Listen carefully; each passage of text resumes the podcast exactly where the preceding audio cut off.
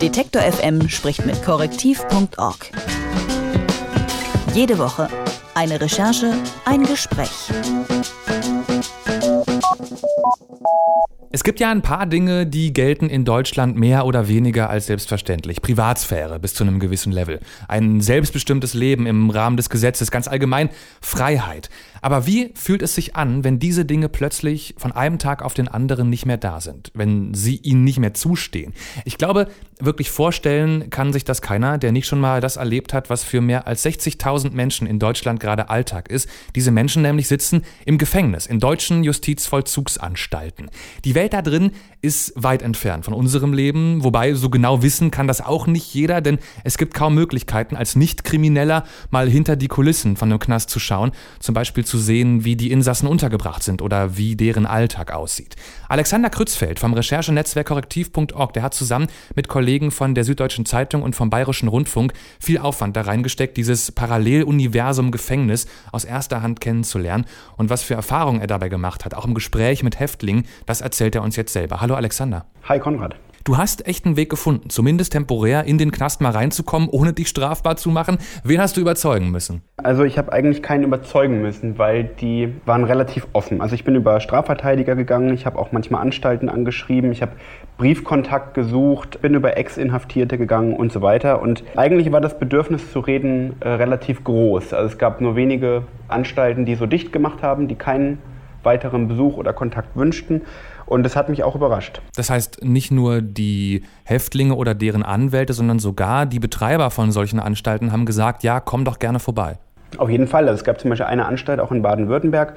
Da hat der Anstaltsleiter explizit gesagt, es ist für uns wichtig, transparent zu sein, weil eben die Bevölkerung ja vieles eben nicht mitkriegen kann. Also in der, es liegt ja in der Natur der Sache.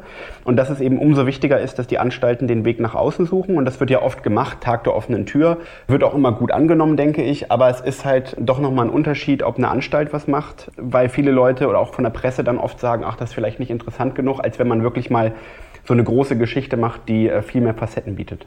Wie hast du die Menschen erlebt, die da in Zellen drin sitzen? Waren die dir gegenüber aufgeschlossen? Haben die gerne mit dir gesprochen? Ich hoffe es, ehrlich gesagt. Ich glaube aber schon. Also es war so, dass ich verschiedene Leute eben gesucht, angeschrieben habe. Es gab so Vorgespräche. Und dann habe ich eben geguckt, welche Leute kann ich gebrauchen. Das war jetzt keine äh, Selektion so rein nach dem Geschmack, sondern so ein bisschen nach dem Inhalt. Es ist auch so, dass nicht alle in der Lage sind, reflektiert zu sprechen. Das muss man auch klar sagen. Ansonsten war es eigentlich schon so, dass die ganz offen waren, dass die sich auch freuen, weil das Problem im Gefängnis, also eins der maßgeblichen, ist ja, dass so viel Kontakt nach außen auch verloren geht. Also wenn er vorher schon da war, dass eben Kontakte einschlafen, dass man eigentlich wenig Themen im Gefängnis hat, die man so nach draußen tragen kann. Und wenn dann jemand kommt und sagt, ich habe ernsthaft Interesse, erzähl doch mal, dann sind die eigentlich ganz dankbar. Als ich selber mal für eine Recherche zumindest kurz in einem Gefängnis drin war, da war das ein bisschen so, wie ich mir einen Besuch in Nordkorea vorstelle. Die ganze Zeit bin ich begleitet worden, habe hier mal gucken dürfen und da aber so richtig den Alltag im Gefängnis mitbekommen, habe ich nicht. Hast du da es tiefer reingeschafft? Also ich habe den Alltag natürlich viel über Interviews rekonstruiert, über Mitarbeiter, Streetworker, also Leute, die da ein- und ausgehen. Dass man so richtig über den Flur mitgeht, das ist ein, zweimal passiert, das ist aber wirklich nicht Usus. Das ist auch so, dass die Anstalten natürlich für die Sicherheit des Reporters garantieren müssen und so weiter. Also das ist nicht so ganz einfach, aber man kann den Alltag natürlich, wenn man so Massenbefragungen macht, also wirklich mit vielen verschiedenen Inhaftierten redet, dann kann man schon feststellen, wo sind die Gemeinsamkeiten, wo sind die Unterschiede. Und ein Protagonist hat es ganz treffend eben zusammengefasst, wie du es eben auch meintest mit Nordkorea. Der hat bei seiner Aufnahme in der JVA gesagt, er müsse eigentlich sich keine Sorgen machen. Es ist ja nicht viel mehr als ein Urlaub in einem diktatorischen Land. Und hast du das auch so erlebt selber? Ja, wobei ich mir ein diktatorisches Land noch ein bisschen krasser vorstelle, weil es ist schon so, dass man inhaftiert ist, dass man irgendwie einsam wird, das schon, aber es ist natürlich nicht so, dass wir in einem Land leben, wo man alles jederzeit mit jedem Menschen machen kann, ohne dass dieser Mensch sich dagegen wehren kann. Also die, die Inhaftierten haben die Chance zu klagen, das nutzen sie auch viel.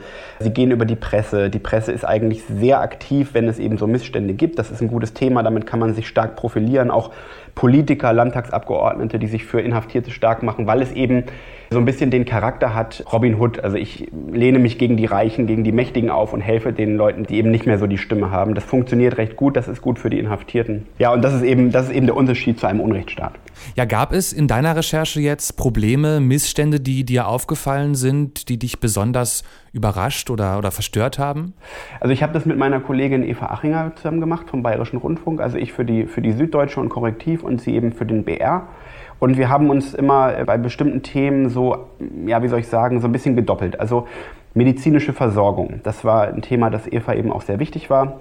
Da haben wir dann beide so ein bisschen gebuddelt und das hat mich schon ein bisschen schockiert, welche Fälle sie da so ausgegraben hat von Todesfällen hinter Gittern, wie unterschiedlich die Behandlung der Inhaftierten tatsächlich ist, wie unterschiedlich auch Drogensüchtige therapiert werden. Das, ähm, da hat man dann schon so ein bisschen Kloß im Hals und denkt sich, ist halt sehr davon abhängig, wo man ins Gefängnis kommt, wie gut man am Schluss, also welche Bedingungen man vorfindet. Und das hätte ich jetzt so nicht gedacht. Und was hat dich mal weg von den schlimmen Dingen an dieser Recherche, am Leben im Gefängnis so am nachhaltigsten beeindruckt? Vielleicht auch positive Dinge, weiß ich nicht. Ja, also es ist jetzt zum Beispiel gerade, also während die Folgen laufen, ist natürlich immer so eine Debatte. Darf man einen Pädophilen in der ersten Folge als Opfer darstellen? Das sind doch alles Straftäter, die haben noch was gemacht, die verdienen doch keine Lobby und so weiter. Und das ist ja eigentlich die große Krux. Natürlich verdient jeder Mensch eine gerechte Behandlung und eine Lobby. Wenn man sich wirklich über Monate mit Inhaftierten auseinandersetzt, mit deren Angehörigen, Betreuern, mal richtig in die Leben Lebensverhältnisse reinguckt, dann stellt man fest, dass uns nicht so viel von denen trennt. Also theoretisch kann jeder zum Kriminellen werden. Ich glaube, wir haben alle schon mal, weiß ich nicht, Schwarzarbeit, Steuererklärung, also alle möglichen Kleinigkeiten, die man im Alltag vielleicht nicht so macht. Es beginnt ja mit solchen Dingen und die Inhaftierten sind in der Regel, wenn man jetzt mal so ganz krasse Fälle rausnimmt, dann, dann sind die uns natürlich ähnlich. Die sind einfach woanders aufgewachsen. Äh, sie hatten vielleicht nicht ein so privilegiertes Leben. Und wenn man sich dann über Stunden unterhält und die, die Gemeinsamkeiten feststellt, dann ist es einerseits irgendwie wunderbar, weil man merkt, dass diese Trennung, also die braucht man so ein Stück weit nicht. Es wäre, glaube ich, gut, wenn mehr Leute auch ins Gefängnis gehen würden und sich das mal selber anschauen, wie es wirklich ist.